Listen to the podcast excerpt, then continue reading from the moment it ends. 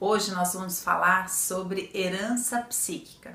Cada linha da psicologia vai ter um olhar e uma abordagem para esse tema. Na literatura, geralmente você vai encontrar esse tema com um nome bem comprido: transgeracionalidade.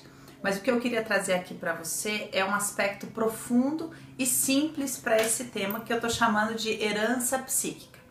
Muitas vezes a pessoa entra no processo de terapia e ela encontra, por exemplo, uma dor dentro dela que é uma coisa que parece gigante e que ela fica, eu não consigo entender por que, que eu sinto tanta dor, ou por que, que eu sinto tanto medo, ou por que, que eu sinto tanta culpa, ou por que, que eu sinto tanta melancolia, ou por que, que eu tenho medo da morte, ou por que, que eu tenho vontade de morrer. E às vezes ela olha na história de vida dela e ela não encontra razão para tamanha dor, para tamanho medo, para uma culpa tão profunda. E aí, quando a gente vai olhar para a família, a gente vai encontrar que, que na verdade esse tema, essa dor, essa culpa, esse medo é uma herança psíquica, ou seja, toda a família é marcada, por exemplo, por essa dor.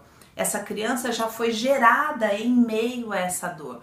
Todo o convívio familiar é, foi sob a luz dessa dor, foi na temática dessa dor, ou desse medo, ou dessa melancolia, ou dessa culpa.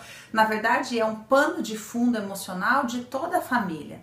E aí, quando a pessoa entra no processo de terapia, ela não vai conseguir é, caminhar neste olhar do porquê que eu sinto essa dor. Ela vai ter que entrar dentro de um olhar de aceitar essa dor, sentir essa dor como uma herança. Ela vai olhar e vai falar: ah, eu, eu tenho essa qualidade como herança, essa habilidade como herança, e também tenho essa dor que eu recebi como herança.